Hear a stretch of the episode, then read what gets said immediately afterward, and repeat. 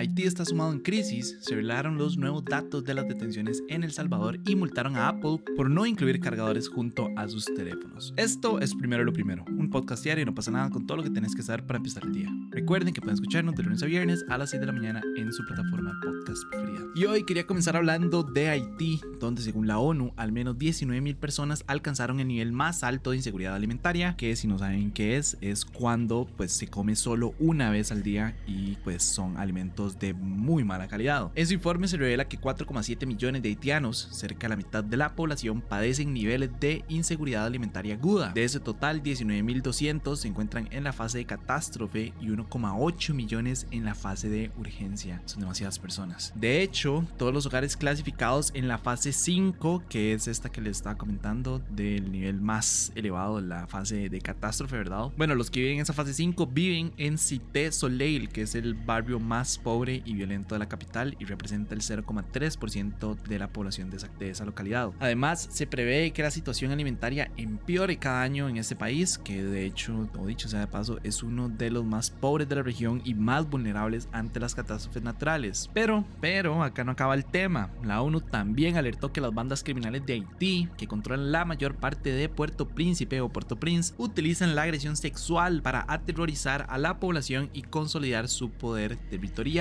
es que más de media docena de bandas armadas libran varias guerras territoriales en este país caribeño, pero los enfrentamientos en la capital son particularmente intensos, lo que hace que los desplazamientos sean pues, bastante peligrosos y que los hospitales apenas funcionen. Este informe menciona violaciones colectivas de niñas de hasta 10 años y ancianas, a menudo ante miembros de la familia, eh, y también se dice que las bandas armadas utilizan las violaciones para castigar, subyugar, infringir dolor a los haitianos y como una herramienta coerciva para forzar la cooperación. De hecho, en el informe se habla de varios casos puntuales y muy vivos y no, pero honestamente no, no quiero mencionarlos porque son relatos muy muy fuertes, la verdad. Eh, a mi Haití, ya hemos hablado varias veces de Haití, de hecho creo que le he dedicado uno o dos episodios completos a hablar de Haití porque es una situación muy complicada, ¿verdad? Si no es por un factor natural, ¿verdad? Una inundación, un terremoto, un huracán que le pega al país, es por una inestabilidad política. Recuerden que hace poco, ¿verdad? Bueno, mataron al presidente de Haití, entonces nadie quería al, vicepresidente que llegó a agarrar, ¿verdad? El, campo del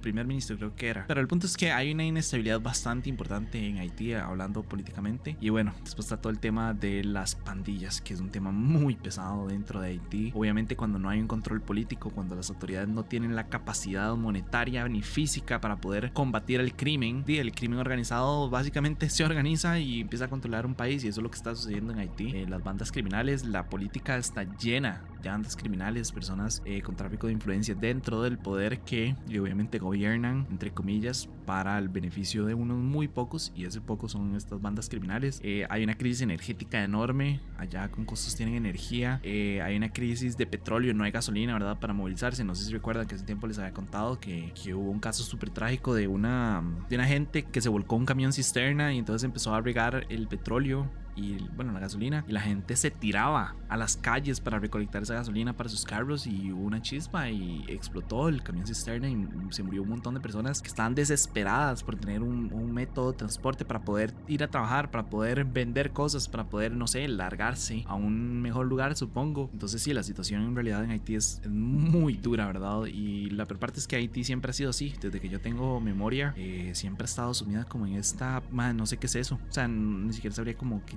es como un hueco, es, es, duro, ¿verdad? O sea, es difícil ver que siempre, de que yo tengo memoria, siempre se ha hablado de que Haití es el país más pobre del Caribe, que es el país más pobre de la región, que es uno de los países más pobres del mundo, que costos llegan las vacunas, que hay un incendio, o que hay un huracán, o que hay una inundación, o que hay un terremoto, ¿verdad? Siempre pegan a Haití, a veces, a veces no, siempre es desalentador ver lo que sucede ahí eh, y ver el sufrimiento de las personas. Yo, y creo que ya lo he mencionado en otros episodios también, eh, yo tengo un sueño utópico y es como que cancelen Haití, nada más como que agarren a todas las personas de Haití y los saquen de ese país, ¿verdad? Y los vayan y, no sé, que los repartan en diferentes países del mundo y, que tengan una mejor oportunidad de vida y como que ya nadie nunca más viva en Haití, y los que quieren vivir ahí, que vivan ahí Y, madre, no sé, supongo que las bandas criminales son las únicas que van a querer quedarse viviendo ahí donde es como su, su reinado, ¿verdad, madre? Entonces que se queden ahí, pero, pero, madre, que la población que realmente la está pellejeando, que con costos tienen comida para comer, madre, que con costos, es que ni siquiera hay brete, o sea, ni siquiera la, la moneda está tan devaluada, la economía en Haití está tan mal que, que es que, o sea, genuinamente mi, mi, mi sueño utópico, como estoy diciendo, es poder sacar a todas las personas de Haití, cancelar ese territorio y, y ya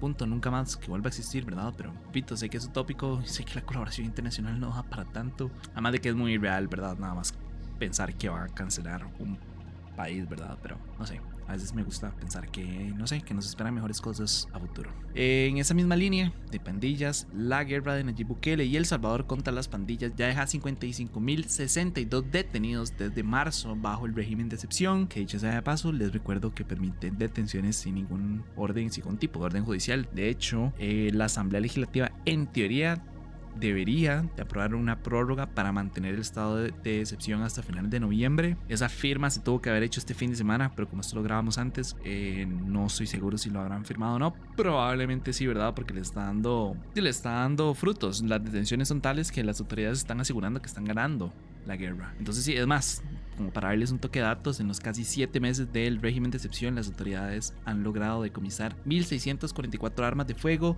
2.026 vehículos, 12.842 teléfonos celulares y 1,2 millones de dólares. Entonces, bueno, la verdad es que ustedes saben que mi comentario sobre el tema del Salvador no me gusta, entonces voy a aplicar la misma que aplico siempre, nada más no voy a comentar nada porque hablar del Salvador es muy complicado, siempre genera como riña y la gente tiene un modo muy particular de pensar en cuanto a El Salvador y los salvadoreños específicamente, ¿verdad? Y además porque yo no soy nadie para mencionar o para, para conversar sobre este tema, si de verdad nunca he tenido que vivir bajo el mandato, bajo el zapato de una, de una guerrilla, de, de no sé, la Mara Salvatrucha, etcétera, etcétera. Entonces decir como que los estados de excepción y que, no sé, que detenga a todo el mundo sin ningún tipo de orden judicial, ¿verdad? Y los llamados falsos positivos y todo este tema. Más siempre es, es muy difícil hablarlo y siempre genera como demasiado hate hacia nosotros. Entonces, honestamente, no voy a, no voy a comentar nada. Y ya, para finalizar, les cuento que un juez de Sao Paulo le ordenó a Apple pagar 20 millones de dólares por vender sus teléfonos iPhone sin ningún tipo de cargador. Y está, está bueno, la verdad. Según digo el juez, es una práctica abusiva que condiciona la adquisición de un producto para que pueda funcionar otro. De hecho, esta decisión, que Apple obviamente puede apelar, ya sigue una multa de 12,5 millones de dólares ordenada en septiembre por el Servicio de Protección al Consumidor del Ministerio de Justicia, que prohibió a la empresa americana vender estos modelos sin ningún tipo de cargador. Creo que lo que se refiere son el 13 y el 12 y el 13, perdón. Es que de hecho,